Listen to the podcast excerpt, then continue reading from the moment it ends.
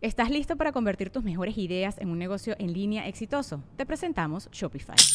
Tal vez no lo sabías, pero nuestro podcast More Than Mamis es un negocio y lo empezamos por supuesto para desahogarnos y hablar sobre la maternidad, no para convertirnos en expertas de ventas y del e-commerce. Así que sí, necesitábamos ayuda para vender nuestro merch y poner en marcha nuestra tienda. ¿Y cómo suena con Shopify? Llegó otra venta. Shopify es la plataforma de comercio que está revolucionando millones de negocios en todo el mundo. Ya seas un emprendedor desde tu casa o desde donde sea, Shopify es la única herramienta que necesitas para iniciar, administrar y hacer crecer tu negocio sin dificultades. Con Shopify puedo gestionar pedidos, envíos y pagos desde cualquier lugar, brindándote toda la información y estadísticas de tus ventas al detalle. Regístrate para un periodo de prueba con tan solo un dólar al mes en shopify.com barra sonoro, todo en minúsculas. Ve a shopify.com barra sonoro para llevar tu negocio al siguiente nivel. Shopify.com barra sonoro. El otro día que empezó a hacer mucho aire aquí, este, como es costumbre por estas fechas, se me fue el internet. Tuve que irme a un lugar a usar internet público, pero tenía que hacer transferencias de banco y siempre me da mucho miedo eso. Pero luego me, luego me acordé que tengo un VPN y que con eso ya estoy a salvo de que Ah. llegue alguien a hackearme y a robarse mis datos en una red abierta. Me pasa lo mismo siempre que vamos de giras. Yo uso mi VPN en los hoteles, porque yo no sé quién en el hotel, incluyendo más no limitado a el gobierno de las sombras, a la CIA y a otras otras este, instituciones con tres letras que te pueden estar vigilando. O inclusive el vato del cuarto de al lado que puso un Wi-Fi fake. Entonces, VPNs, cuando no estás en tu red, es lo que tienes que hacer. De hecho, yo en el aeropuerto ahora mandé unas transferencias a un rey egipcio. Pero con un VPN. Sí, con el VPN. Ah, o sea, perfecto. no, me robaron nada, la neta. No, entonces estuvo bien. Qué Porque chido. aparte estás súper protegido, especialmente si usas NordVPN. Ajá, y si ustedes quieren usar NordVPN, ahorita pueden ir a nordvpn.com diagonal legendarias, van a tener su descuento, un mes gratis y un regalo adicional. Y ahí lo pueden aprovechar, lo pueden usar para eso, lo pueden usar para ver contenidos en plataformas de otros países o también para que no los estén siguiendo sus anuncios cada vez que dicen algo cerca de su Ah, teléfono. sí, sí, sí. Compré un murciélago este, congelado, uno. Y ahora, Y ahora mi Instagram está lleno de murciélagos congelados con chamarra, porque también le compré una chamarrita. Sí, pues sí. Estaba frío, está Tiene que congelado. estar- descongelarse.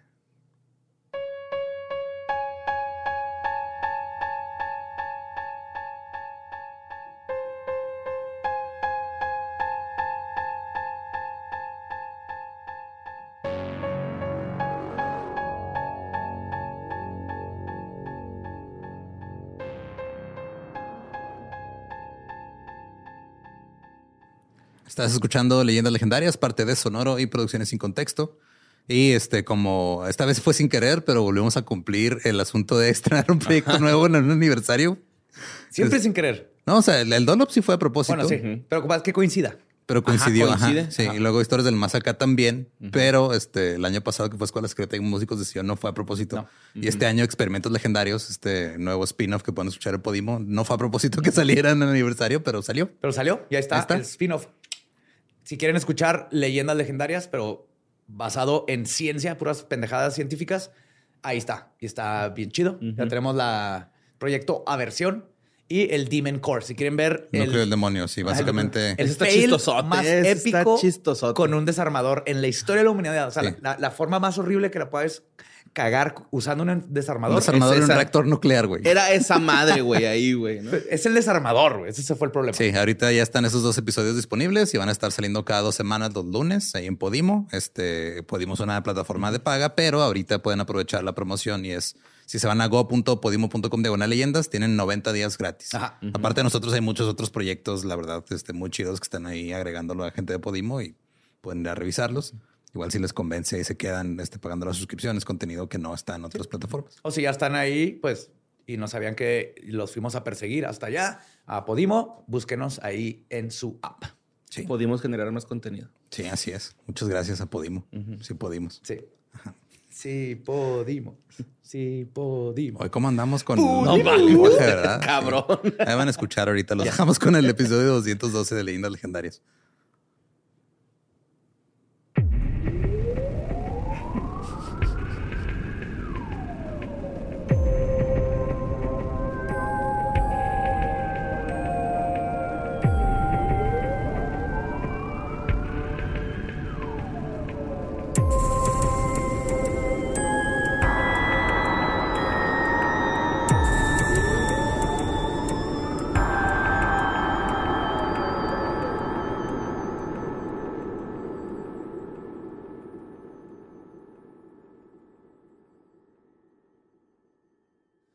Bienvenidos a Leyendas Legendarias, el podcast en donde cada semana yo, José Antonio Badía, le contaré a Eduardo Espinosa y a Mario Capistrán casos de crimen real, fenómenos paranormales o eventos históricos tan peculiares, notorios y fantásticos que se ganaron el título de Leyendas Legendarias. Es otro miércoles macabroso. Estamos en el equinoccio, todo está bonito. El equinoccio. Sí, es el Sí, equinoccio, güey. Sí, sí, sí. Ahorita baja la serpiente. Sí, por las escaleras. Sí, mo.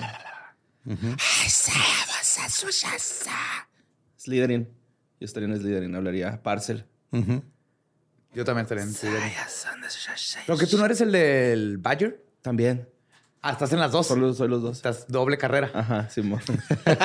Hufflepuff y Slytherin. Sí, pues para conseguir un buen jale, güey. Yo Ajá, soy sí. mago de México, güey. No mames.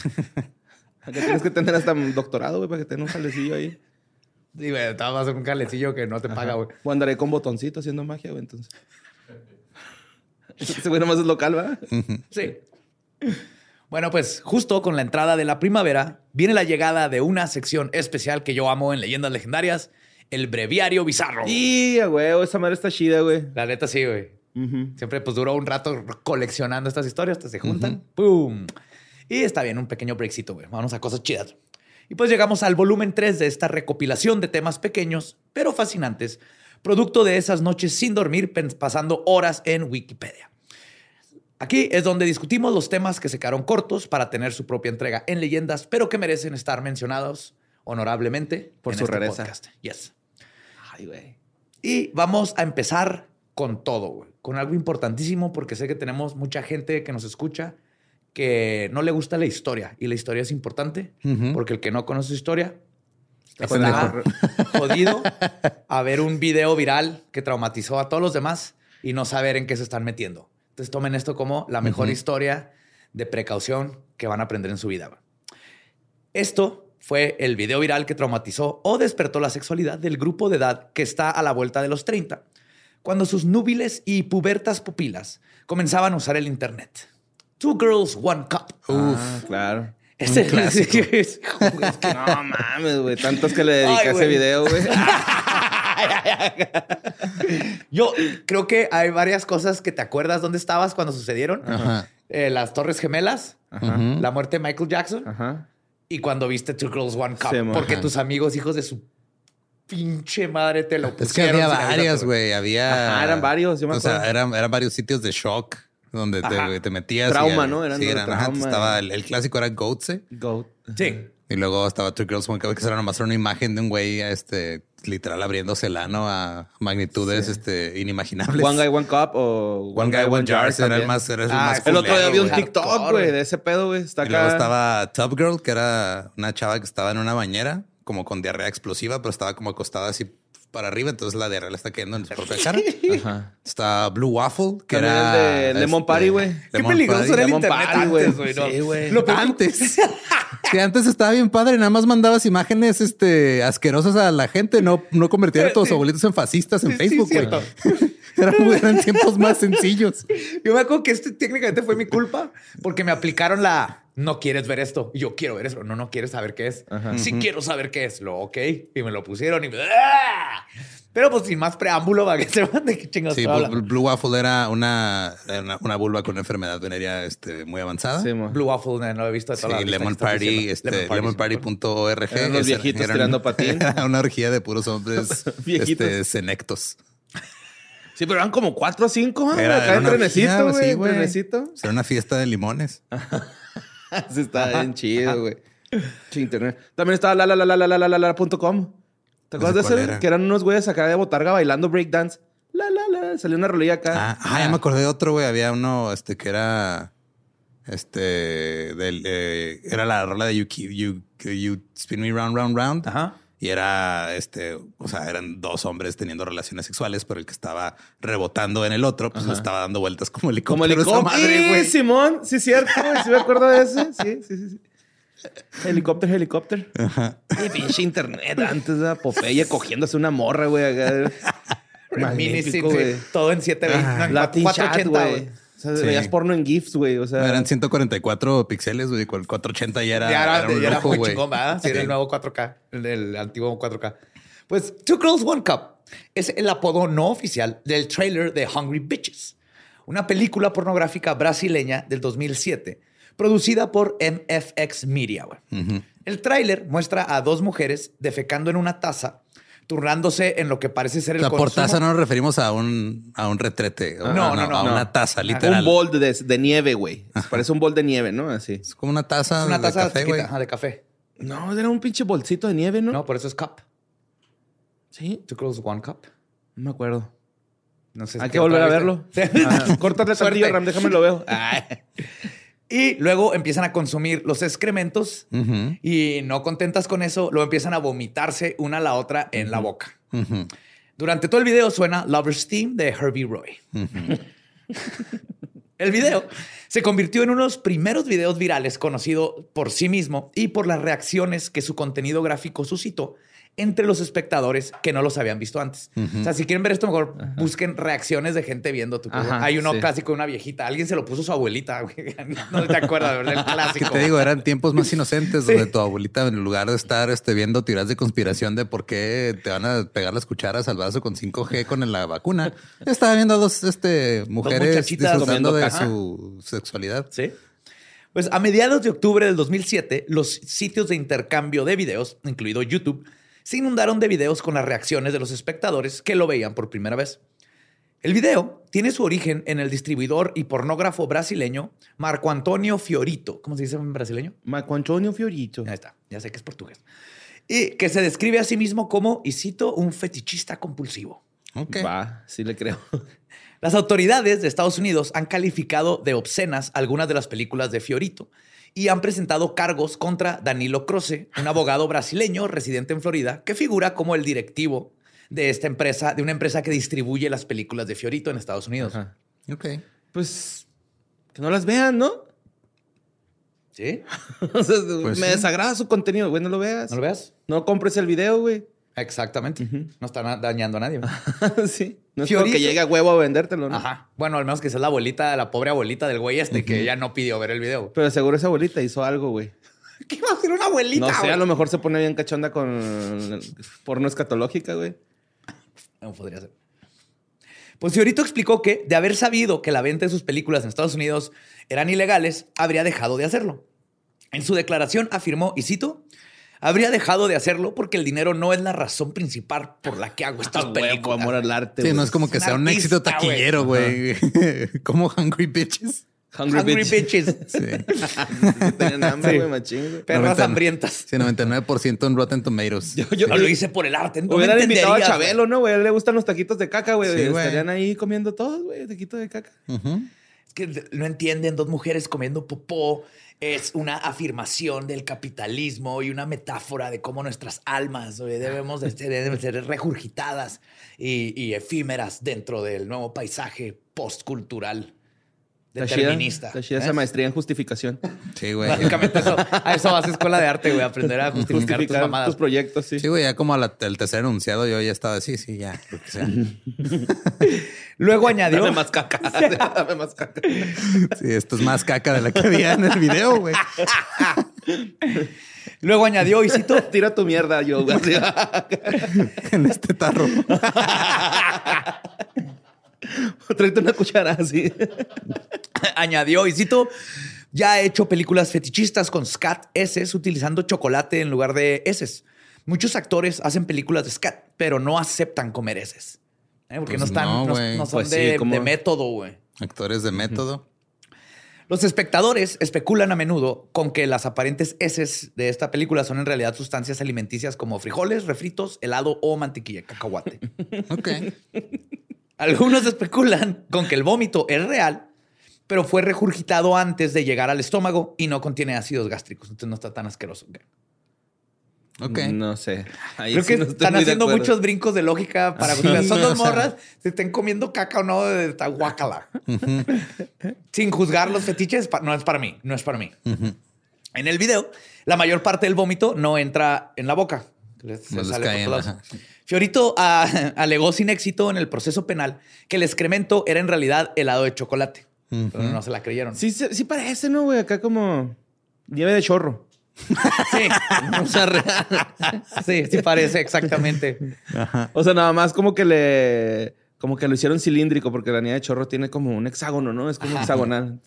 sí, la parte. Pero es difícil tener un, un, un ano hexagonal. Sí, exacto, güey. A menos de que te pongas un Nomás molde el ahí. seis arrugas. No tiene ni. El seis arrugas. Y pues esa es, esa es la historia de Two Girls One Cup. Es algo muy importante que tenían que saber. Es histórico. Un hito en la historia del Sí, internet. güey. qué cabrón, así es, ¿eh? Así es. Sí. Pero pues no le creyeron. En la perdieron prepa había un güey que, o sea, que era el que se lo pasaba buscando esos, esos pedos de shock y los mandaba. Un saludo al Ríos.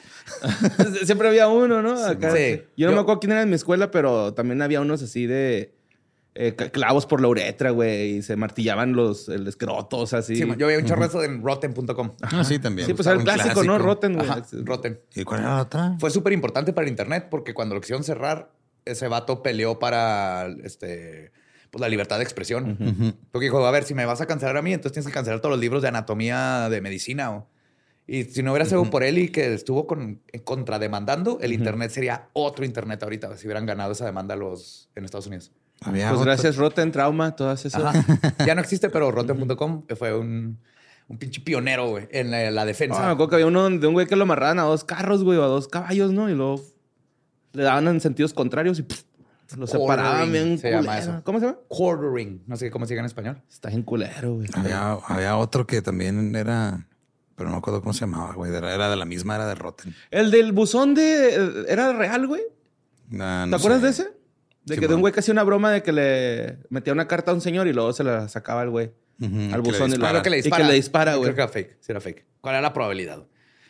Pero bueno, si te sientes mal por procrastinar y tardar mucho en acabar tus proyectos, déjenles presento a Shizo Kanakuri, quien fue un maratoniano japonés y uno de los primeros líderes del atletismo de pista y campo en Japón. Oh. Ha sido celebrado como el padre del maratón en Japón. Ok. Kanakuri era natural de Tamana, Kumamoto, Japón, y asistió a la Escuela Normal Superior de Tokio. Durante las pruebas nacionales de clasificación para los Juegos Olímpicos en Estocolmo de 1912, celebradas en noviembre de 1911, Kanakuri estableció un récord mundial de maratón de 2 horas, 30 minutos y 33 segundos, a pesar de que el recorrido era probablemente de solo 40 kilómetros. Antes estaba más relax. Ah, eran dos kilómetros menos. Sí, pues, ah, Ajá. se ha de ser de dos kilómetros. Sí, güey, es un chingo. Debido a esto, fue seleccionado como uno de los dos únicos atletas que Japón podía permitirse enviar al evento, ya que ambos debían pagar sus propios gastos al viaje, como en México. Sí, güey. Sí, qué culero. además si ganan el, todas las autoridades. Ay, miren, bien orgullosos. Güeyes que tuvieron que vender galletitas en el crucero, güey, Sí, para ir a representar a su país. Por ello, los compañeros universitarios de Kanakuri llevaron a cabo una recaudación de fondos a nivel nacional. Sí le tuitearon a Guillermo del Toro. Eh, oye, güey. Kanakuri, que dio como resultado el- la recopilación de 1.500 yenes en donaciones, mientras que Sanetsugu Kunakuri, el hermano mayor de Shizo, logró recaudar 300 yenes, ambos en su nombre, y con esto fue posible que se, Chido. que se lanzara. Sin embargo, Kanakuri es más conocido, no por esto, sino por desaparecer durante la carrera del maratón de los Juegos Olímpicos de Estocolmo de 1912. Kanakuri tuvo un duro viaje de 18 días hasta Estocolmo. Primero en barco y luego en tres a través del ferrocarril transiberiano. Tren. En tres. ¿En qué? Dijiste en tres. En, en el, Es que levantó la patita, en güey. tren. en tren a través del ferrocarril. En tren, el tren transiberiano. En tre- Tres trenes transiberianos tragaban. tres tri- tra- traía tres tristes tigres tragando trigo de En un, trigal. trigal, En un tren transcontinental. Ay, Qué chido. güey. Y necesitó cinco días para recuperarse nada más del viaje, güey. No mames. La carrera se celebró en el municipio de Solentuna, en Suecia. No sé si se pronuncia, perdón a los suecos si mutilé esa palabra, pero ya me conocen. Con un calor para la... Perdón los suecos, pero acabo de decir tres en lugar de tren. perdón a los que hablan español también. Para la época eh, fue un clima inesperado, güey, de 25 grados centígrados, 77 Fahrenheit. Pero aún así, más de la mitad de los corredores sufrieron hipotermia, hipertermia, perdón. Hipertermia. Hipertermia, como que iban preparados para el frío y estaba calorcito. Sí. Kanakuri estaba debilitado por el largo viaje desde Japón y tuvo problemas con las noches blancas que experimentaba por primera vez y con los alimentos locales. Para empeorar las cosas, el entrenador del equipo japonés, Hyoso Omori, había estado casi siempre postrado en cama debido a que le dio tuberculosis durante su ¿En el estancia en Estocolmo. Sí, no güey. mames, güey. Lo que provocó que dos atletas, incluido Kanakuri, no recibieran suficiente entrenamiento previo a la carrera. Entonces venía jet, bueno, tren lagged, eh, hacía calor, pero al mismo tiempo estaba nevado. Su coach tenía tuberculosis, todo estaba para la chingada. Aún así, este Kanakuri empezó a correr y luego se retiró a mitad de la carrera y fue atendido por una familia local, güey. O sea, ya no pudo y se fue y se encontró en una casa y ahí se metió y ahí le dieron de comer y lo acostaron y lo cuidaron, güey. Simón. Sí, tenga sus albóndigas de Kia, mijo. Ahorita que se Estas empieza a ayudar más, están muy calientes. Voy a probarlas de este tazón. se puede quedar en esta cama, nomás tiene que armarla primero. Tengo una llave Allen y un instructivo en un idioma que no entiende. Ah, bueno, usted sí lo va a entender. ¿no? Pues avergonzado por su fracaso, regresó silenciosamente a Japón sin avisarle a nadie ni a los oficiales de la carrera. Simón. Aunque los periódicos locales de la época informaron correctamente que Kanakuri se retiró a mitad de la carrera, el hecho de que Kanakuri no se hubiera presentado oficialmente tras hacerlo dio lugar a historias humorísticas en Suecia sobre el corredor japonés que se había desaparecido. ¿no? Seguía corriendo, Pero ¿no? caga- Así, ajá, güey. sí, Ah, sí, sí. Se fue corriendo a Japón. Sí, está en el Matterhorn, allá arriba. Pues en 1967, la televisión sueca se puso en contacto con él y le ofreció la oportunidad de completar la carrera. Wow. Ah. porque oficialmente nunca acabó, güey. Simón aceptó y completó el, mara- el maratón, güey. Ay, güey, qué bonito. Ya de bien viejito, güey. Comentando y cito, Kanaguri de Japón está ahora en la meta.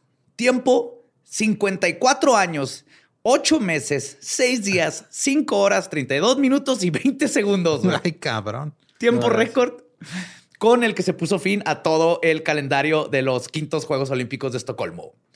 Shiro comentó, y cito, ha sido un largo viaje. Por el camino me casé, tuve seis hijos y diez nietos.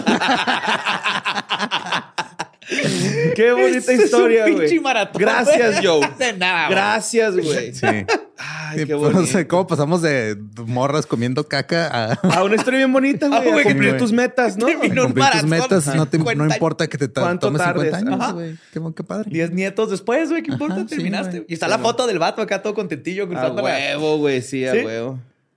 Pues a pesar de todo este contratiempo, Kanakuri fue seleccionado para participar en los Juegos Olímpicos de Verano de 1916, que posteriormente se cancelaron debido al pequeño detalle de esta cosa que se conoce como la Primera Guerra Mundial. En su tiempo nada más era la Gran Guerra. Bueno, sí, la Gran Guerra. Técnicamente. Qué miedo que han dicho es la Primera Guerra Mundial. primera- espérate. disculpa, ¿Qué ¿la sabes? ¿La, la primera qué? ¿Por qué las están numerando? A ver. Sin embargo, Kanakuri sí compitió en los Juegos Olímpicos de Verano de 1920, celebrados en Amberes, en Bélgica, donde terminó la carrera de maratón en 2 horas 48 minutos y 45.4 segundos, quedando en la 16 posición. No mames. Desde el 2004, el premio principal de esta carrera lleva su nombre en su honor. Falleció a la edad de 92 años, güey, el 13 de noviembre de 1983 en Tamaná, ta- sí, su ciudad natal. Gran vida. Ajá. Y otra historia de Japón que sigue siendo un gran misterio involucra un secuestro, espías y lavado de cerebro. güey. No mames. Está bien, bien raro todo esto, güey. Megumi Yokota es una ciudadana japonesa que fue secuestrada por un agente norcoreano en 1977 cuando era una estudiante de secundaria de 13 años. güey, ¿ok? Ok. Fue una de al menos 17 ciudadanos japoneses secuestrados por Corea del Norte a finales de la década de 1970 y principios de mil- perdón, 1980. El gobierno norcoreano ha admitido el secuestro de Yakota. Después dijo Simón, fuimos nosotros. Pero ha dicho que murió en cautiverio. Ok. Los padres de Yakota y otras personas en Japón han expresado públicamente la creencia de que sigue viva en Corea del Norte y han emprendido una campaña pública para conseguir su regreso a Japón. ¿Sí? Ah, cabrón. Ahorita están, sí, güey. O sea, ¿cómo te, te- te- secuestra Hawái Ajá. y allá te tienen y Dan está así de que Borre sí está vivo. Y luego tú estás acá como En- tocando el ukulele en una Manuna. ¿o ¿Cómo se llama la película Sí. de Disney? Moana. Moana. Moana, ma- Manuna. Eso suena tanto pero, güey. Borre Manuna. Con tu faldita. Ese te veo hawaiano. Sí, güey, pues yo soy Es el tu de vida. Over the Rainbow, güey, el que lo toca. Pues Megumi Yakota fue secuestrada el 15 de noviembre de 1977 a sus 13 años cuando regresaba a casa desde la escuela en su pueblo costero de la prefectura de Niigata. Se cree que fue secuestrada porque presenció actividades de agentes norcoreanos en Japón y estos querían silenciarla. Ok. Al parecer, los agentes norcoreanos la arrastraron hasta un barco y la llevaron directamente a Corea del Norte, a unas universidades, güey, donde se enseñan a los espías norcoreanos idiomas, costumbres y prácticas extranjeras. Le enseñó japonés, la hicieron que le enseñara japonés a los espías que estaban siendo entrenados para infiltrarse en Japón. Ok. Ah, la pusieron de maestra. Sí. Y pues es, este japonés y las costumbres para que puedan este, eh, entrar. O sea, les chido que le enseñara todo, que le enseñara todo mal, güey. Así es. Va a ser bien No, evidente, hombre, ¿no? En Japón, este, siempre que va, coma sushi pide chiles toreados. y tortillas. y con queso. Filadelfia, pídelo. Nigiri con tortillas y pollo. ¿Quién pone pollo al sushi? Un rollo de sushi con doritos, güey. Sí, también. El, de, el de arrachera también se me hace raro. Así. O sea, no, no sabe feo, pero se me hace raro. Sí. Y nosotros nos escandalizamos por Taco Bell, ¿no? O sea, Ah, sí, no sí, mames. México hace cosas maravillosas con la comida. Comida manchi, güey. Comidas que se inventaron cuando nadie estaba marihuano. Pues en este centro también se encontraban dos estudiantes de secundaria surcoreanos de 18 y 16 años que habían sido secuestrados en Corea del Sur en agosto del 77. En agosto del año siguiente, otros tres estudiantes surcoreanos de 16 fueron secuestrados y llevados al mismo centro. Estos norcoreanos están secuestrando a gente para llevárselos a estos centros ajá. de espías, güey, que sean maestros. Entre ellos se encontraba Kim Jong-nam, que al parecer terminó casándose más tarde con Yakota. Ok. Sí, se enamoraron en un campo de, de espiamiento. Ajá. Espionaje. Tú y tus pinches palabras fancy. Uno acaba tallando para encontrar la forma de expresarse y llegas tú con tus mamadas. Espionaje, José Antonio. Espionato. Es lo mismo. Es lo Ni mismo. siquiera es la misma palabra que usaste.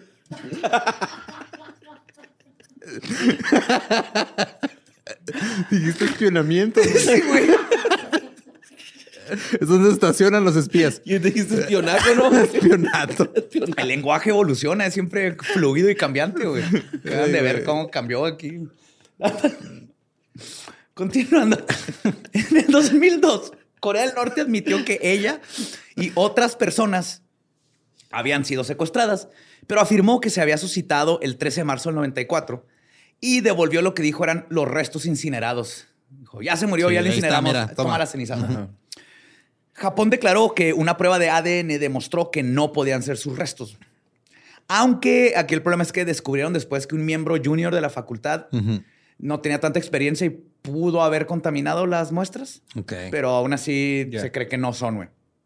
Y la familia, más importante, dice que, Que no sabe que igual. no, porque eh, las autoridades de Norcorea dijeron que se había quitado la vida y la familia dijo que nunca hubiera hecho eso la hija.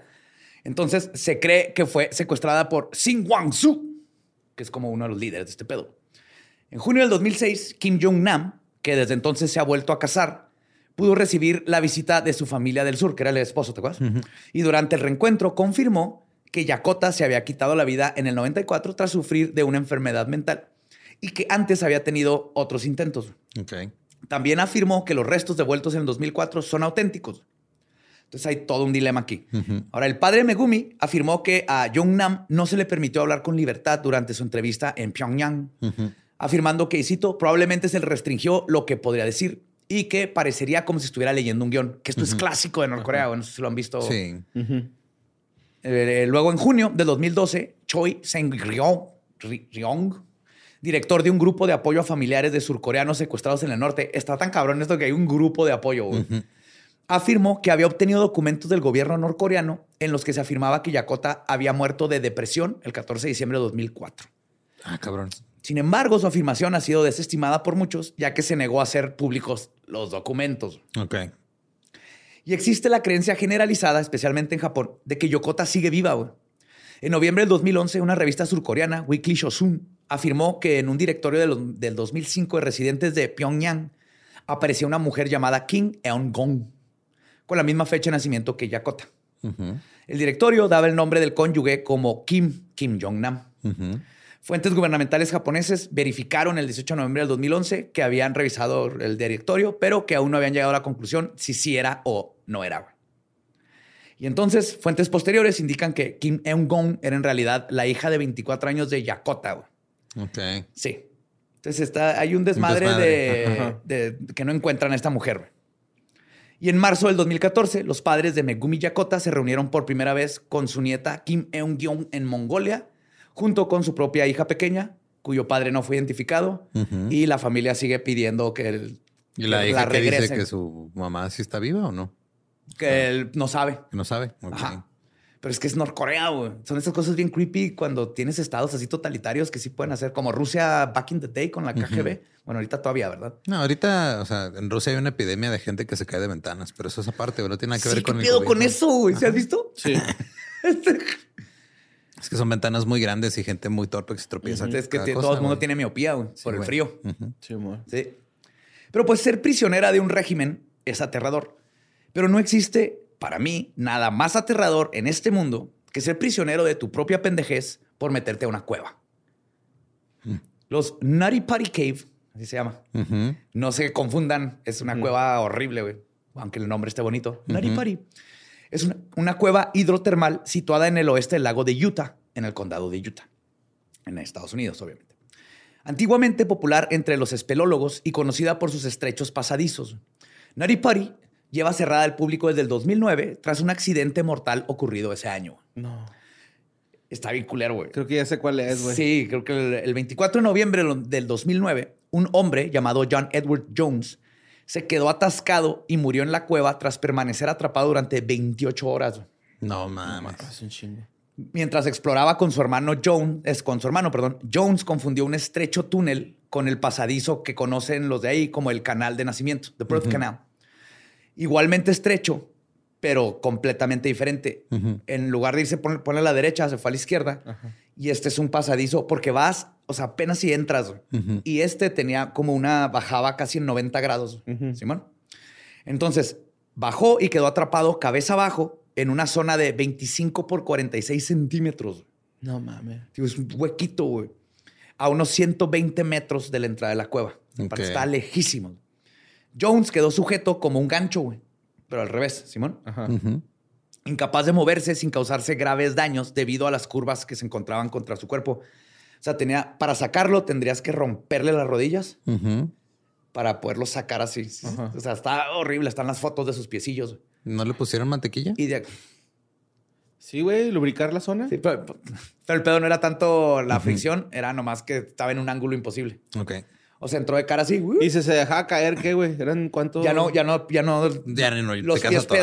arriba, ya no se puede ir para ningún lado. O sea, la única era sacarlo, pero te digo, le tendrían que romper las rodillas y luego. O taladrar tantillo, ¿no? El- Es un pedo, güey. no hay, o 120 sea, metros de profundidad. No hay, no extensiones de ese largo, güey. No, pues un inalámbrico, ¿no? Pues, Dando clásicas soluciones de un güey que no sabe ni verga de cómo funciona Nada, güey, la nada. espeleología, güey. O que lo llenaran de agua, güey, que flotara. anda como un mojón. Pues un gran equipo de socorristas. Ah, entrenar topos, güey. Y que lleguen por el otro lado y lo Ah, empujen. Simón, eso está padre. Eso es lo que yo hubiera propuesto, así de denme seis años, manténganlo vivo y yo les entrenaré topos. Señor, ya le dijimos que usted tiene una, una orden de restricción y no puede estar en estas juntas. Retírese, lo tendremos que llamar a las autoridades. Está bien, me voy a ir a mi junta de espionanaje. Vámonos, y lo todo. Todos los topillos van. Un gran equipo de socorristas acudió en su ayuda, pero no pudieron recuperar a Jones, a pesar de que utilizaron un sofisticado sistema de cuerdas y poleas. Pero eventualmente una polea falló a mitad de la extracción y se madrió todo el mecanismo. Fuck. Y nomás no se pudo, es que estaba bien complicado. Finalmente, estoy en culero, le dieron chance a Jones de despedirse de su familia. Y, güey. O sea, tenía una esposa, hijas, güey. Y el- pues no le quedó otra más que despedirse, así que ya no vamos a salir de aquí. Imagínate cómo es tu, o sea, psicológicamente, güey, cómo has de estar de decir, ya valí verga, güey, me tengo que esperar a morir. Ajá. Y ahí estuvo y se murió de un paro cardíaco debido a la tensión a la que se vio sometido su cuerpo durante varias horas en su posición invertida y comprimida. Mm. Entonces se le fue toda la sangre a la cabeza y eventualmente. Te empiezan a tronar todos los vasos y tal. Sí, es una muerte lenta y desesperante y, horrible, güey. Le hubieran dado con un clavo, güey, en la frente, güey. No alcanzaba no a se llegar a frente. y su carne estuviera Hay suavecita. que meterle desde el culo, güey. Un- Una varilla desde el culo hasta el cerebro, güey. Para matarlo rápidamente. Placer antes de... Para que terminaran en rotten.com. Un balazo, güey, no sé, güey, ¿no? Acá. No es más humano, güey, que dejarlo que se muera. Sí, pero rato. pues no podías, digo que nomás veías los piecillos. Ajá. O sea, le podías dar balazos porque sabes si le llegaban hasta la cabeza. güey. No creo. No, ni yo. Es que me, me estaba acordando de, había una, una página, o sea, fue, esto era antes de los creepypastas, güey. Ajá. Había una página que se llamaba, la acabo de buscar y todavía está, es en, en angelfire.com. Esas que hacías antes así, que te, te hacías tu página gratuita. Yo internet. tengo mi página angelfire.com. Todavía no me este- olvidó cómo era. Y era, se llamaba la Ted's Caving Page. Era un tipo que se llamaba Ted, que supuestamente andaba también así en unas cavernas y todo, y había fotos y todo, pero era un creepypasta. de- Se metían a un pedo y veían algo raro en la cueva, güey. Ok. Y como que lo va, este, o sea, todo el pedo es de que va publicando, ah, no, pues este, descubrimos este pasadizo. Luego sí, sí, o sea, sí están las fotos así Sí como- están en las cuevas, pero se fue inventando cuevas. una Se narrativa. fue inventando una narrativa y al final dejó de actualizar la página, güey, a propósito. Bellísimo. Está bien chingón ese pedo, güey. Bellísimo. Ted's Caving Page se llama. Si saben en inglés y lo quieren buscar. Es una, es Nice. un- es una buena lectura. Son como, lo, te lo lees como en media hora, pero está bien chingón. Qué chingón. No, y back in the day, güey, que los ARGs no sí, eran fue hace big. como 22, 23 años. O sea, fue, fue del 2001, güey. Dice. Damn. Y no terminas con migraña, ¿no? Es acá esas páginas de fondo negro, letra Ah. Sí, sí, es, es fondo, bueno, es fondo negro, este, letras eh, como eh, Fosforescentes. Ah, está, está el puro Claro. pedo. No, está bien. Sí. no, a cansar Las la que he tenido que ver cuando son investigaciones de aliens y así, que son negras con verde fosforescente Ay, y sí, azul. güey. Pues lo, lo más culero eh, es de que después de que murió, los equipos de rescate llegaron a la conclusión de que sería demasiado peligroso intentar recuperar su cuerpo. Por lo que el propietario y la familia de Jones llegaron a un acuerdo para cerrar la cueva de forma permanente y sellar el cuerpo en su interior, convirtiendo Una Nari. Party Caves en su tumba, güey. Pues es como el- cuando vas subiendo como el Everest o el Kilimanjaro, que pues, no pueden recuperar tu cadáver. No, está ahí, lleno de cadáveres por todos lados, güey. Y luego como hace frío allá, pues ahí se quedan como referencias. Ajá. ¿Dónde estás? Ah, por el güey de las botas azules, Simón. Simón. Sí, güey. Tienen ahí 40, 50 años algunos cadáveres. Sí, está No muy cabrón. Pues se utilizaron explosivos para derrumbar el techo cerca del cuerpo de Jones y se rellenó el agujero de entrada con hormigón para impedir el acceso definitivo a la cueva. güey. No mames. La decisión de sellar la entrada fue tomada por la School of Institutional Trustlands Administrations, que es la que tiene el, derecho de la propiedad. Algunos miembros de la comunidad espeleológica, se opusieron al cierre de la cueva, obviamente. porque no mames, o sea, está bien chida, no porque la cagó este vato van a cerrar y esto. Por uno la llevamos todos. Pues grupos de la comunidad de Facebook hicieron una petición para salvar la cueva, pero fracasaron. La cueva está cerrada, es- que estaba cerrada antes de la muerte de Jones, pero los espelólogos habían cortado su camino a través de la entrada cerrada. O sea, la había, había estado cerrada un tiempo y luego la, la descubrieron los espelólogos y se metieron. El 4 de abril del 2018 se informó que la placa, este, fue- se puso una placa para Jones y luego fue objeto de vandalismo. güey. Ah, qué- ¿La placa? Ajá, la placa. Mm, El 16 de septiembre del 2016 se estrenó una película sobre la tragedia titulada The Last Descent, producida por James Halasima. Además de la película, el cuñado de John Jones, Dan Peterson, ha organizado el Nutty Putty Cycle Team, Cycle Team, sí, y ha organizado un Nutty Putty Bike Ride. Ya mejor pues vámonos a andar en bici. en. Baica. El paseo en bici consta de cuatro miembros y recorre entre 75 y 100 millas al día. güey. Ay, cabrón. Sí, es un chingo. El equipo era... 60 kilómetros en un día, güey. Digo, pues, es un huevo. Es un chingo, güey. Pues Pues es- para es de 100. Simón. Simón. Pues el equipo era acogido por la noche por las iglesias de los santos de los últimos días en su ruta. Pues claro, güey, es Utah, es- hay un- un- mormones en todos En todos lados. lados salen de las cuevas, güey. Sí, güey.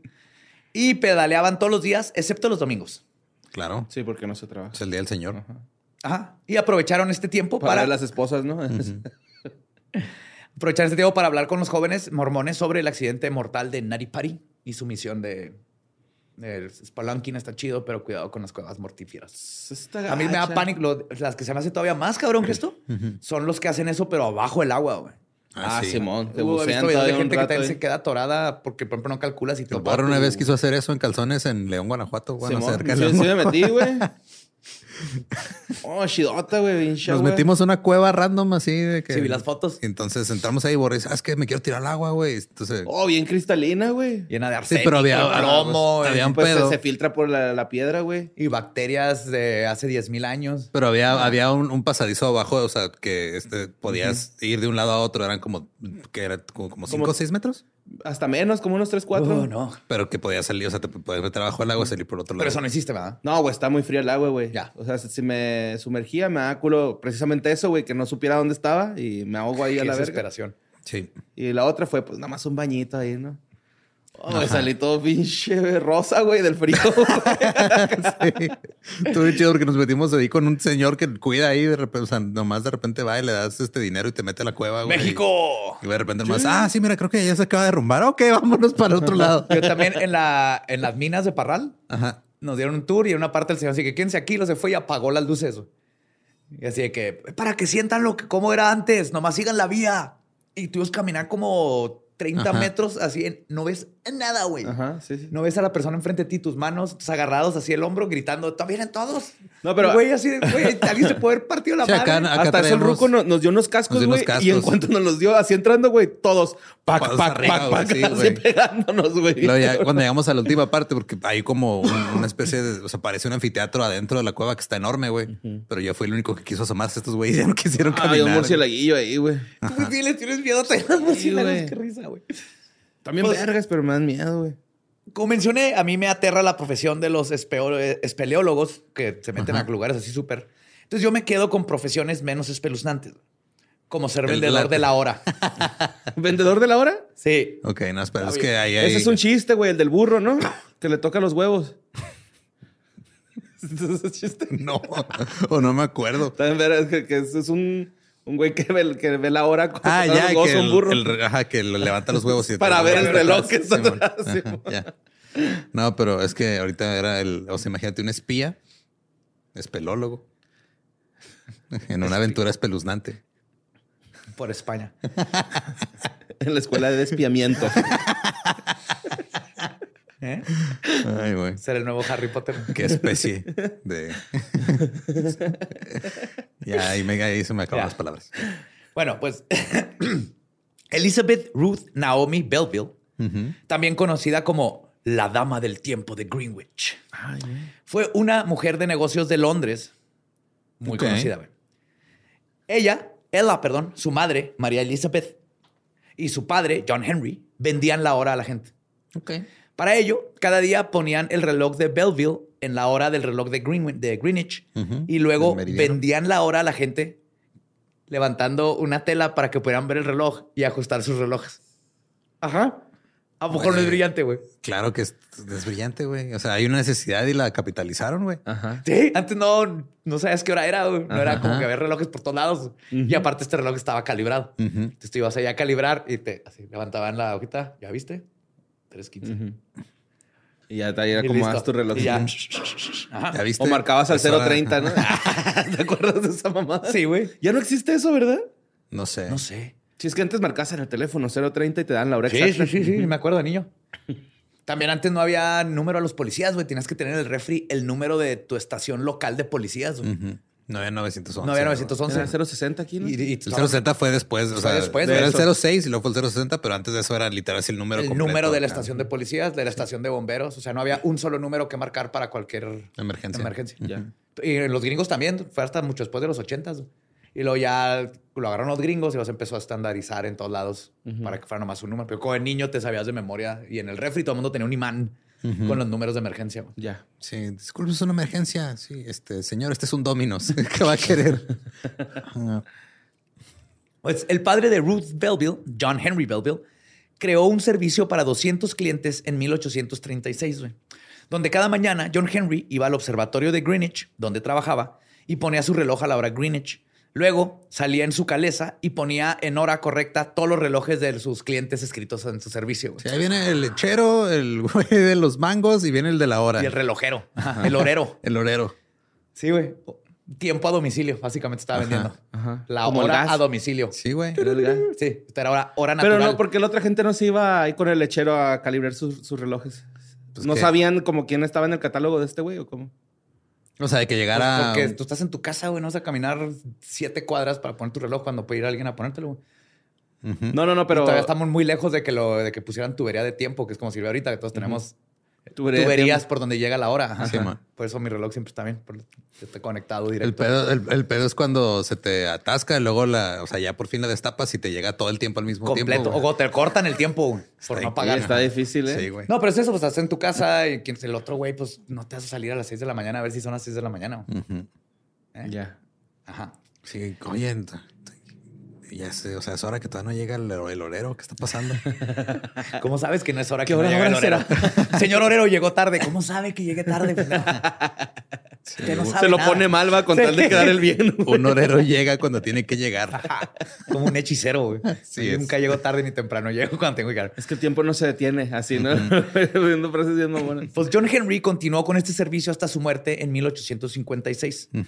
A su viuda María se le concedió el privilegio de continuar con el trabajo como medio de subsistencia y continuó con el negocio hasta su jubilación en 1892, cuando tenía 80 años. Wow. Ruth Belville se hizo cargo entonces del negocio, que continuó hasta 1940. Belville tenía 80 años también cuando se jubiló. A la edad de 86, todavía era capaz de recorrer unos 12 kilómetros desde su casa al observatorio a las 9 de la mañana y luego regresar a poner la hora. Y murió a sus 89 años. El reloj que utilizaba era un cronómetro de bolsillo John Arnold, número 485 diagonal 786, apodado Arnold. Fue fabricado originalmente para que el duque de Sussex, este, para el duque de Sussex, y venía en una caja de oro. Cuando se lo dieron a John Henry, cambió la caja por una de plata porque tenía miedo que alguien se quisiera robar el reloj por el oro. Claro. A la muerte de Ruth, el reloj fue legado, este, fue legado de la Worshipful Company of Clockmakers. Es que en Inglaterra tienen eh, asociaciones de todo, güey. Usted está viendo Claro. Clarkson's Farm y hay una asociación de gente que hace rejas Ok. para los, porque son rejas. Este, Herreros. no, no, es que no es reja, es como para que no se salgan las vacas de los ranchos. Ok. ¿Sí? Cerca. Una cerca. Una cerca. Ajá. Pero Cerqueros. Son cerqueros, pero es una asociación de 200 años de cerqueros que amarran las plantas que ya existen y es una Ah, qué cerca bonito, viva. Simón. Eso están Y, chidos. sí hay el, el- y está así que el tipo Windsor, el, el tipo Sussex, el tipo Welsh. El, Sí, güey, se ven bien chidas esas madres que Entonces- se entrelazan las ramas Ajá. y todo. Entonces van al rancho, a ranchos y hay competencias y les dan sus trofeos. Al... No mames. Ajá, está bien interesante, güey. Bueno, para este, vender la hora güey, no es un negocio sin riesgos. Claro. El negocio de Belleville fue atacado por St. John Wayne, director del Standard Time Company, güey, que vendía un servicio telegráfico de señales horarias y era el principal competidor de Belleville. Wayne pronunció un discurso en el United Words Club en la ciudad en el que atacó a Belleville afirmando, y cito, sus métodos, los de Belleville, eran divertidamente anticuados. También insinuó que ella, y cito, podría haber estado, estado utilizando su feminidad para ganar negocios. o sea, él decía, él decía que la gente prefería ir con la señora porque, porque- estaba hot. Y la ves, Y no. la señora inglesa de los 1940. Ya, señor, no venga aquí a perder su tiempo. Váyase, le dijeron. Qué risa, güey. El discurso se publicó en el periódico The Times. güey. ¿La podías contratar para que fuera con tu pareja y le pidiera un tiempo a tu nombre? Oye, este, dice Eduardo que necesita un tiempo. ah, ok, está bien. Pinche negocio. Sí, es cierto, güey. Debería haber un negocio así. Ah, güey. Oye, dice tu novio que ya no quiere andar contigo y te vas, güey, y tú vas y cortas por el. Pues se pared. llama decirle a tu amigo, ¿no? Es algo hace. Se llama cobardía. Pero hay, que- hay que cobrar, hay que cobrar. Ah, sí, podrías cobrar. Ajá. Pues eh, siempre hay negocio. Muy bien, muy bien. O sea, el discurso se publicó en el periódico The Times, pero el artículo no mencionaba a la Standard Time Company ni el hecho de que fuera competidora de Belleville. Tras la publicación de los comentarios, Belleville se hizo ase- se vio asediada por reporteros interesados en su negocio y también en el posible escándalo que implicaban los comentarios de Wayne. Belleville supo sobreponerse y la publicidad resultante se tradujo en un aumento de ventas. Ándele, güey. Y Belleville dijo que lo único que había conseguido Wayne era darle publicidad gratuita. Le güey. intentaron chingón. cancelar Sí, güey. Y lo único que le dieron más seguidores. Porque el pendejo este no- ni siquiera puso el nombre de su compañía. Nomás dijo, la Belleville, no vale madre, yo soy mejor, pero nadie sabía de Nadie esta. sabe. Y Nomás ese güey, se ¿dónde enteraron de jala, güey? pues háblale a otra, ¿no? Pues en la vena de los hobbies extraños, las Olimpiadas del Dolor de. BME Ok. Son una competición organizada por Body Modification E-Scene o el, el E-Scene Magazine de modificación de cuerpo corporal. Aquí esto se hacen para encontrar a la persona con mayor tolerancia al dolor. Los participantes realizan violentas exhibiciones de modificación corporal, tortura de pollas y pelotas y mutilaciones corporales. Pollas y Me pelotas. encantan pollas. Vergas está chingón, pero pollas está tan estúpido. No lo entiendo. La polla. BMI No, o sea, recopila. se perforan el pito y todo, güey. Pero la vez pasada creo que ganó un güey que pisó dos legos, güey, descalzo. No. Fake news. Nadie ha hecho eso y sobrevive. BMI recopila lo que considera más perturbador e impactante en una serie de videos que han suscitado debate, condena y videos de reacción en Internet, muy parecido a Tu Girls One Cup. Aunque algunos afirman que las acciones representadas en estos videos son falsas, muchos tratan los videos de BMI Pain Olympic como un sitio de choque, retándose a sí mismos y a otros a ver y grabar sus reacciones ante los clips. Ok. En 1994, el escritor canadiense y entusiasta de la modificación corporal Shannon Larratt lanzó BMI como un webzine. El sitio web se convirtió en una de las principales fuentes de internet sobre piercing, tatuajes y otras modificaciones corporales. La fecha exacta de las primeras Olimpiadas del Dolor es controvertida, pero probablemente tuvieron lugar en el 2002 o 2003. Aunque algunos afirman que las primeras Olimpiadas del Dolor tuvieron lugar en el 2002, la wiki del sitio web de BMI dice que la empresa celebró su primer BMI Fest en el 2003 en Tweed, Ontario, Canadá, donde tuvieron lugar las primeras Olimpiadas. Ahora, algunas de las pruebas fueron beber salsa picante, suspender tu cuerpo con ganchos y mucha, mucha mutilación genital. Ver el final de My Girl. no, sin llorar, ¿no? No puedes llorar. sí. La cita sería anual hasta el 2008. El 24 de septiembre de 2004 se lanzó el sitio web painolympics.com que alberga el video de BME Olympics 3. Ya van el 3. Perdón. Luego en el 2007, un video viral del internet titulado Olimpiadas del Dolor BME Final Round salió, pero no está asociado a las Olimpiadas originales. Se extendió en popularidad a raíz de una serie de videos de reacción. Ok. Pues que, o sea, en esa época todos esos videos de reacción eran de, yo sí me acuerdo de los Pain Olympics, de este Bump Fights. Ajá. Ah, fuck, había otro. Y los de también los de Backyard Wrestling que se ponían a hacer en lucha el libre, patio, pero pero, había unos que se desmadraban bien feo. güey. El Kimbo Slice, güey. Entonces, Simón. De hecho, este, este video fue el que trajo a la luz a estas Olimpiadas, güey. Porque de hecho, patrocinado por Atún Dolores, ¿no?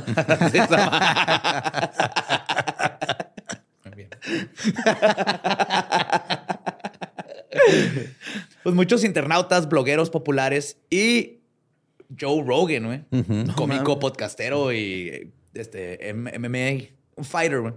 No, no es peleador, es comentarista. Comentarista, perdón. Simón, comentarista del UFC. Ha sido, salió con él y este, vio la, fue, hizo videos de reacción en Sí, es que ese güey. güey en, ese- en esa época era el, el anfitrión de un programa que se llamaba Fear Factor, Fear Factor. que también era, te ponían a hacer este, cosas así. En peligro. Comerte tarántulas y Sí, cosas así. sí, ir- eh, eh, caminar por la, la cabina de un tráiler, ¿no? Me acuerdo un chingo de ese, güey. Simón. Que los amarraban y todo el pedo. Sí, y si man. te caías, pues ya te morías, ¿no? No te morías. Pues es- este video que se hizo famoso, güey, salen dos hombres practicándose automutilación genital, güey, con un cuchillo de carnicero y varias cosas. güey. Al ritmo de la canción Living Like a Zombie, güey, de Mortification.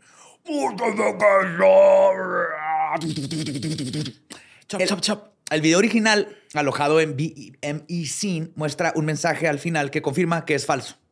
Sin embargo, la mayoría de las demás versiones del video en otros sitios web no tienen este mensaje final. Ok. Entonces mucha gente se la creyó. Según Shannon Larratt, los dos competidores, que en realidad son la misma persona, utilizaron maquillaje prostético y el video no contiene ninguna modificación corporal real. Y ese mismo año se empezaron a publicar parodias del video con salchichas y otros objetos fálicos.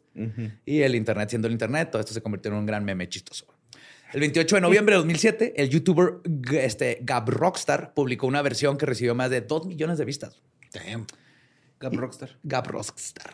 Y siguiendo con cosas que te hacen decir, y para echarle a perder sus enchiladas por el resto de sus vidas. No. Les voy a platicar sobre algo que leí que dije, el sacrificio de pollitos no deseados. También es un video del internet, ¿no? Hay muchos videos que ponen de para De traer conciencia a esto. Pues esta es la separación y sacrificio de los pollitos no deseados, machos y hembras poco saludables. O sea, todos los machos y hembras. Esto es para que la industria de la cría intensiva de animales no tenga, para ellos no tiene ningún uso. Y ocurre en toda la producción industrializada de huevos, ya sean camperos, ecológicos o en jaulas en batería. Sin embargo, algunas granjas de huevos criados en pastos certificados están tomando medidas para eliminar esta práctica por completo porque está de culera. güey. En todo el mundo, güey, se sacrifican alrededor de 7 millones de pollitos macho al año en la industria del huevo. Dado, este, dado que los pollos machos no ponen huevos Ajá. y que solo de lo, este. ¿Cómo? ¿Qué qué quieres decir? Ah, solo los que las mujeres van a poner huevos y no los necesitan para fecundar huevos y lo- son muy poquitos los que sí usan para fecundar huevos para tener Ajá. más pollos. Ok. Y entonces se consideran redundantes para la industria de puesta de huevos y suelen sacrificarse casi despuesito de haber salido, güey. En cuanto dicen niño, bye. Sí, está bien gacho, güey. Algunos métodos de sacrificio que no implican anestesia son la dislocación cervical, o sea, das vuelta al cuello, la asfixia por dióxido de carbono O la maceración mediante una trituradora de alta velocidad. güey. Ese es el que se está en internet, güey. Como en Fargo, güey. ¿Te Sí, acuerdas sí. donde meten a... Ah, Sí, eh, existe una de esas en las Para granjas pollitos. de Para pollos donde echan güey. pollitos, güey. Y luego los licúan, mamón. Ujú. Sí. Güey, píntenlos de colores y véndanselos a un niño, güey. O sea, igual se van a morir. A que lo mate el niño lentamente, pero va a sentir el amor por, un- por media hora en lo que se aburre el niño. Y de hecho, la maceración es el método principal en Estados Unidos. güey. En los países occidentales, la maceración suele ser el método preferido frente a la asfixia por dióxido de carbono y se considera más humano porque la muerte es Rápido. instantánea. Entonces, se ve más culero, pero es más rápida. Entonces, se me hace culerísimo. Sí, es que, o sea, también digo, ya te ha recibido mucha publicidad, ¿no? Lo de meter a este seres vivos en una cámara de gas. Ajá. Sí. Sí, lo mismo pensé, güey. Debido a la cría selectiva moderna, las estirpes de gallina este, ponedoras difieren en las estirpes de producción de carne, los pollos de engorde. Ah, sí. En Estados Unidos, los machos son sacrificados también este, porque ni ponen huevos ni crecen lo suficiente para convertirse en pollos de engorde. Ok. Pero el- te puedes comer los gallos igual de bien. güey. Y fumar. Y no se, no se queda nomás con los pollitos, güey. Para aquí, toda la gente que le guste el foie gras, los patos y las crías también se, sacrificia- se sacrifican en esta asquerosa práctica del foie gras, güey. No sé por qué no se pueden nomás dejar de comer foie gras, güey. Sin embargo, como los machos Son engordan una madre que, o sea, los, les meten Un tubo grasa a huevo, un tubo para sí. meterles grasa güey, para que les crezca el hígado a madre. Este, como los machos engordan más que las hembras en este sistema de producción, son las hembras las que se sacrifican. A veces en una trituradora industrial. Hasta 40 millones de patos hembras al año son sacrificados de esta forma. El- sí, y ya el resto de las hembras las usan para comida para gatos y fertilizante y así. Ok.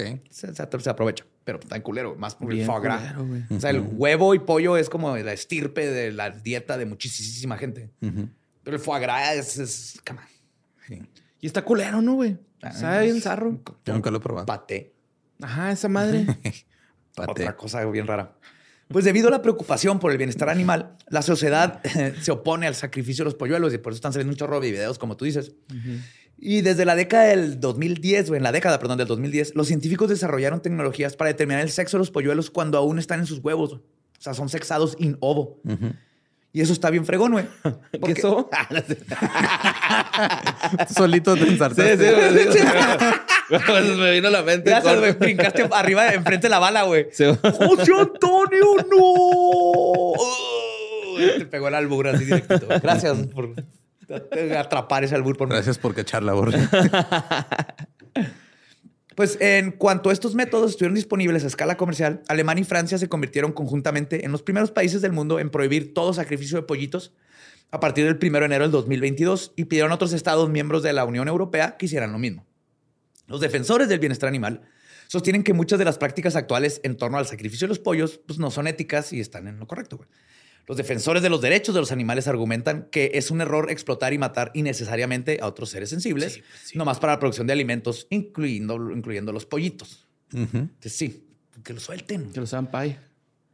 o que los entrenen para sacar gente de cuevas. Ándale. Nuggets. Varias tecnologías pueden, como les contaba, evitar el sacrificio de pollitos determinado su sexo antes de la eclosión. Estas tecnologías se basan en la medición de los huevos mediante espectroscopía, ensayos químicos o imágenes. Ok. Pueden determinar el Si sexo. trae huevos. Yo sé que así no funcionan las aves, pero ahí estaba. Ay, sí. Pueden determinar el sexo de un pollito a lo de entre los 4 y 9 días de la puesta. güey. Entonces, de volada puedes decir, vamos a hacer un omelette. Luego hacen un gender reveal. Y ya, o sea, sale el huevo rosa o azul y ya los haces en Pascua. Sí. Ajá. Ya vienen prepintados. Sí. Pues, algunos métodos requieren ingeniería genética para que los huevos masculinos sean fluorescentes. Se puede hacer. Entonces, What no estabas tan ma- mal. sí. Ok. Estos métodos son atractivos no solo por Eso razones... no asustaría a la gallina, güey. O sea, va a estar bien preocupada de no mames, acabo de poner un pinche huevo radioactivo. Ese y eso te lo tienen que llevar psicólogos para ver que... Así, a ver, pues vamos a esto, pero ahora tenemos que arreglar el pedo de las gallinas asustadas. porque Yo creo que sí van a necesitar apoyo, ¿no? Sí, sí, Gallo. claro. Buenas noches. Ya acaba tu programa, José Antonio. Pues un portavoz de eh, Unilever ha sido citado diciendo en el 2014, citó, también nos hemos comprometido a promocionar financiación y experiencia para la investigación y la introducción de métodos alternativos como la identificación in ovo del sexo este, de los huevos. Esta tecnología ofrece la El pos- sobo de los huevos. ¿no? Esta nueva tecnología ofrece la posibilidad de eliminar la eclosión y el sacrificio de pollitos macho. En el 2015, la Universidad de Leipzig desarrolló un método para terminar el sexo de los huevos fecundados 72 horas después de iniciado el proceso de incubación. Ok.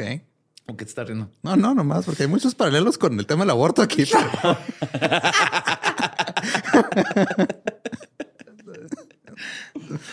Sí. En, en Pascua sí se puede comer pollo, ¿va? Ah, Bueno, huevo. ¿Puedes comer huevo? sí, En Pascua no es pecado. no, No cuenta como pollo. no, porque no pollo, es ¿no? pollo hasta que nace. Qué raro, ¿verdad? Ajá. ¿verdad? Sí, o sea, No sé, está curioso. que los viernes no se come carne, pero sí puedes comer huevo. Huevo sí, Ajá. no es, no- no es pollo. No, no, es No, pollo. pues, todavía pues, no. Entonces es hasta que Pero nace. bueno, ajá, hasta que nace, hasta que nace es pollo. Algunos ya traen carrera, pero todavía no. Todavía no. Pollo ingeniero. Algunos son fosforescentes. Pollo ingeniero, Huevo ingeniero. Pues el procedimiento de que están proponiendo usa un láser para perforar un agujero en la cáscara del huevo y analizar la forma en que los glóbulos del huevo dispersan esa luz mediante espe- espectroscopía o Raman en el infrarrojo cercano. Es un pedo que no sé, pero rebota el láser y depende Ajá. cómo rebote te dice si es niño o niña, básicamente. Ok. El agujero de la cáscara del huevo se sella de nuevo y los embriones hembras pueden incubarse con normalidad. Los machos se siguen deshaciéndose, pero ya se van como un huevito y no como un ser vivo. Ok. Ajá. Sí, qué cosas, ¿no? Huevito, ajá. ¿Más? El huevito, sí, lo puedes. Sí, ya lo puedes hacer ahí con, Sí, con tus chilaquiles. Sí, rico. sí, sí. Entonces pones chilaquiles con pollo y huevo, güey. Sí, como o alitas, son unas alitas. Sí. Tienes hambre, ¿verdad? Sí, güey, poquita. Ahorita te- yo traje espagueti, te comparto. Ok. Pues en otras noticias de animalitos donde la estamos cagando, pero ellos están ganando. Me gustó esa rima. ¿Los animalitos o los.? Los animalitos, ellos, ajá. Fue lo que sucedió en febrero del 2019, cuando el, el archipiélago ruso de Novaya Zemlya, en el Océano Ártico, sufrió una invasión masiva de osos polares. Ok. No mames. Ajá, así como los mapaches allá en Ajá, en Tampico, Tampico. pero osos polares, güey. Se vieron decenas de osos polares intentando entrar a casas, edificios cívicos, zonas habitadas. Hay así como los mapaches, güey. Ajá, pero o sea, tuvieron que este, bajar por pedos de clima o por qué? Ajá. Ok. Es el, de la- el que aplicó el fotógrafo, ¿no, güey? Donde llegaron esos osos. Que también invadieron así una, un pueblo fantasma, ¿no? Creo que sí, güey, ¿no? Me parece que sí. Puede que sí. Pero este, pues sí había gente aquí.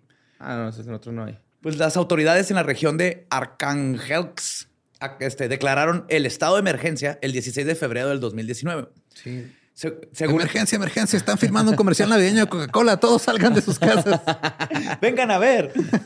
Según la agencia local de informes, al menos 52 osos entraron cerca de Belushia. No Cuba. mames. 52. Ok. Chingo, güey. Un putero. Ajá, sí. Que es el Están principio- buscando un bar gay. Y luego van a cochar, güey, todavía. No, van a comer. no, pero también van a tirar patín, van a tener crías y se va a sobrepoblar ahí, ¿no? De osos. Pues no los dieron cochar, nomás estaban comiendo. No, pues se van a cochar en privacidad, güey. ¿Cómo hay enfrente de toda la gente? Cierto. Se me olvida Sí, lo sí. educado que son. Los Son osos muy polares pudor- son zurdos, ¿sabías? Es que son, los osos son muy pudorosos. Varía. Hoy ha habido un chingo de esos, ¿eh, güey?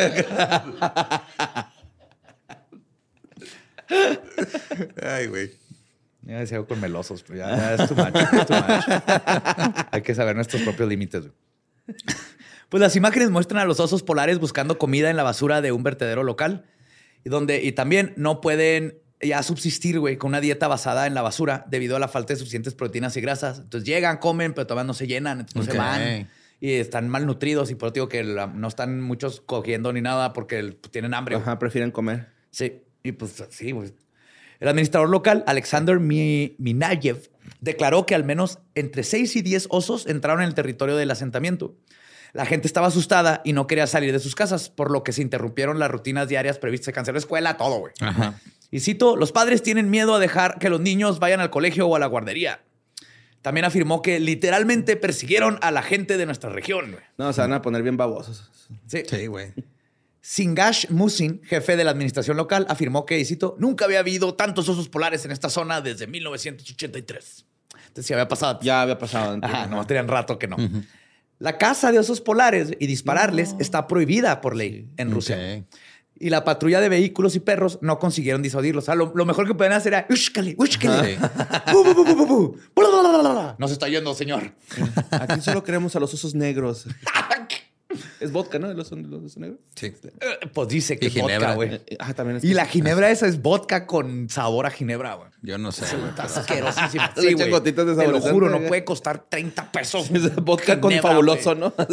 Sí, es un Es mismo lo que vodka. pisteábamos de adolescentes, güey. O sea, esa madre. Sí, que técnicamente la ginebra es así como un vodka, pero le, le metes hierbas. este juniper y mil Ajá. cosas, ¿verdad? Pero sí, el oso negro sí está. eh, Sí, sí está culerote, güey, en zarro. Se nos acaba de caer un patrocinio. Este. Sí, es cierto. No, no, re- no revisaron su correo antes del episodio. No, por su bien, no tomen, no tomen No. esa madre. Menos que no tengan de otro. Pues un equipo de expertos este, había sido enviado a la región ártica para eliminar a los osos polares que se acercaban a la zona habitada de sus alrededores, pero pues sin poderles disparar, está cabrón. Ajá. El Fondo Mundial para. O sea, los hacían subirse a edificios para que se cayeran de ventanas también. No, ma. El Fondo Mundial para la Naturaleza de Rusia declaró que, y cito, hoy en día los osos polares se adentran en zonas habitadas con más frecuencia que en el pasado.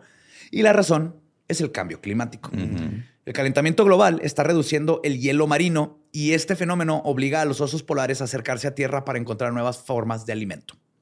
Liz, Greengrass, qué buen pinche apellido para, Ajá. para alguien de una organización benéfica británica para la, La señorita. Pasto Verde. Ajá. Señorita Miel. Y este, o la directora de Born Free Foundation, declaró que la CNN, a la CNN que las focas son el alimento más popular de los osos polares, pero el calentamiento global está reduciendo su entorno, por lo que los osos tanta tienen que cambiar su, su régimen alimentario. Sí, ya no pueden comer focas. Ya no hay focas. Sí, mo. No, y Sí. son bien necios. Sí. Sí, güey. Y según un estudio del 2013 en la revista Nature, el calentamiento global está afectando al planeta cada vez más, que es no, cambio climático. güey. Cambio Para climático. que luego la gente diga, está nevando en marzo en Juárez, ¿cuál calentamiento global? Es cambio climático. Idiot. Cambio climático. Está afectando al planeta cada vez más que en el pasado. Los modelos sugieren que el hielo marino del Ártico está disminuyendo a un ritmo de 13% por década. De hecho, ya estamos en a años de que sea irreversible completamente güey, y no se ha hecho ningún cambio. güey. Los científicos creen que este cambio es la principal razón para que no nomás lleguen tantos osos, sino que sean agresivos porque tienen hambre. Entonces está triste que los ositos están ahí sufriendo. Pero qué bueno que se metieron a, Estos no les dan cocaína, güey, para No. ponerse No. locos. Ya andan acá. Y pues otra, otra muy buena historia de animalitos que encontré, güey. Animalitos épicos. No mames. Descubrí, güey, sobre las carreras de los jinetes de galgos o jinetes monos, güey. No seas mamón, no, güey. no seas mamón. Monkey Ponen a changuitos. es en exactamente... arriba de galgos. Es exactamente el sueño que estás imaginando, güey. Sí. No mames, Sí, güey. Estos jinetes de galgos, güey, eran monos capuchinos entrenados. Con su trajecito de... Les ponen traje, güey. Con su casquito y todo, güey. Para montar perros de carreras, Greyhounds, en- y dar un recorrido de 500 metros, güey. Se apunta a 31 millas. El uso de, de monos como jockeys en carreras de galgos se registró en Sydney, en el hipódromo de Shepherd's Bush, en Mascot, en 1927 y en 1928, güey. Los jinetes de mono todavía se usaban en carreras de galgos en Victoria, Australia, en 1938. Pero Y escuchen, y en Juárez, México, No mames, hasta la década de galgódromo. 1970, aquí tuvimos En el galgódromo de aquí, güey. changuitos arriba de galgos, güey. Dime, que, what the fuck, Juárez no es potencia porque no lo dejan, güey. Aquí tuvimos carrera de la Fórmula 1 también. Ajá. Pero lo de changuitos No, en eso está galgos, bien no te pases de bonito, güey. verga, güey.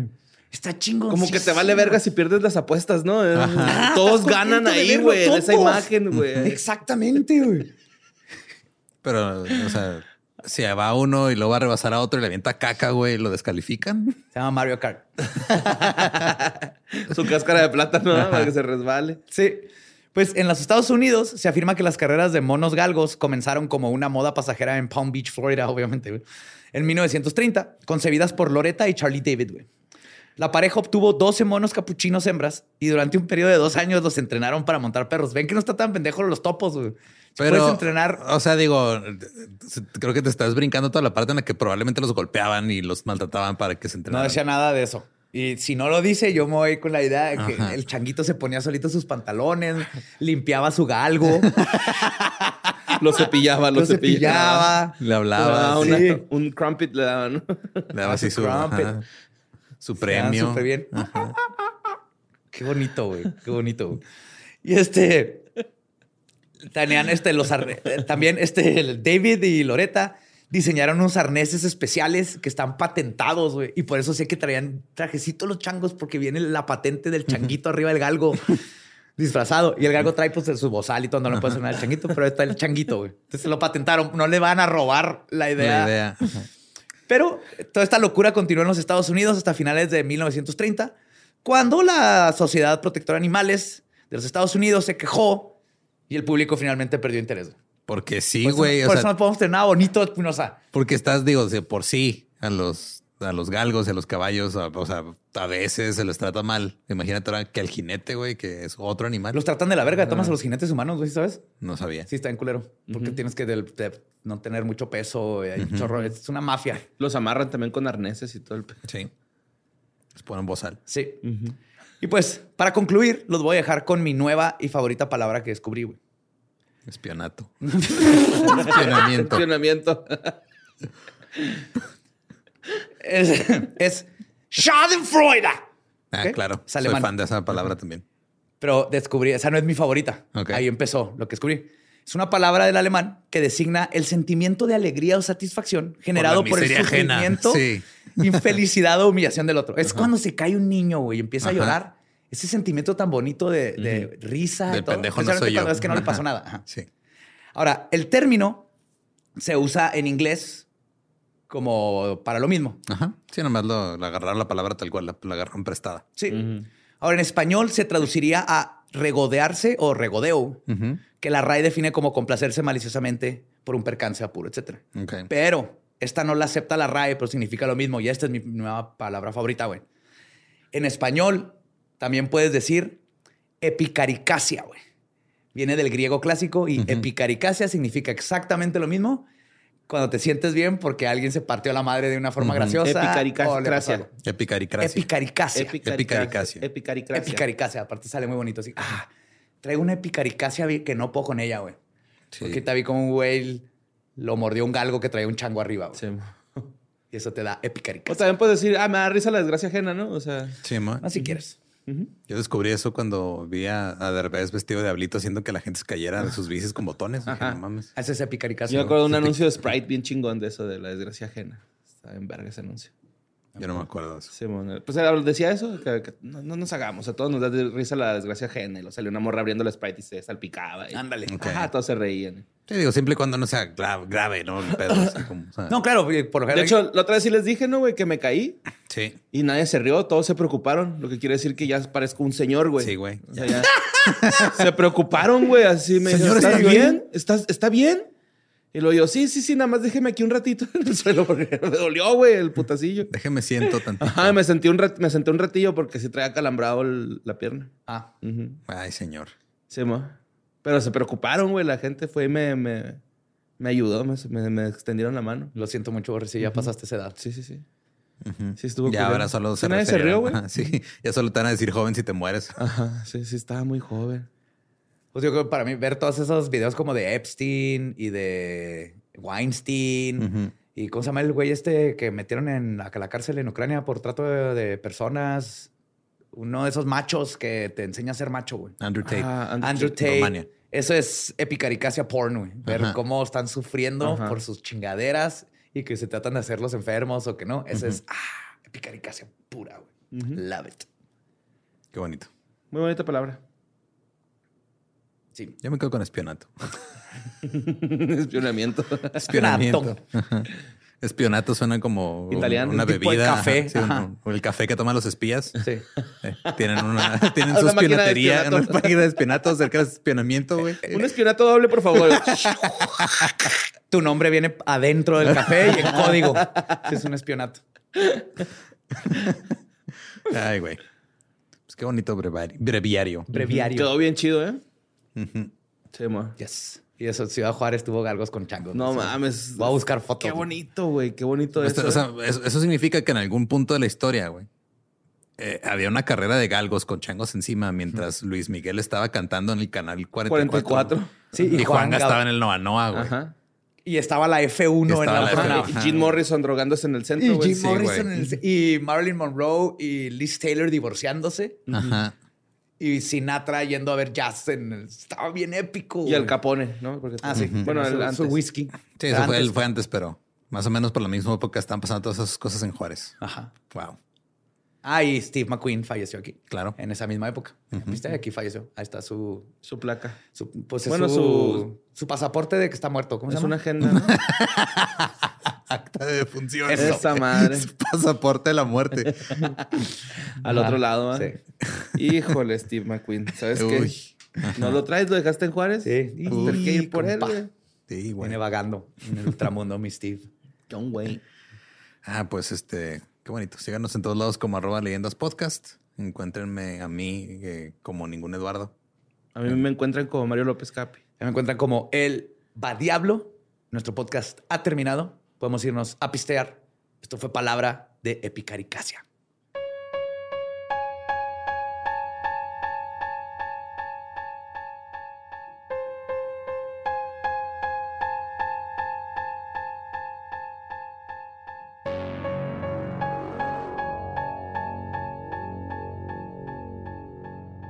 Y ese fue el breviario bizarro, volumen 3.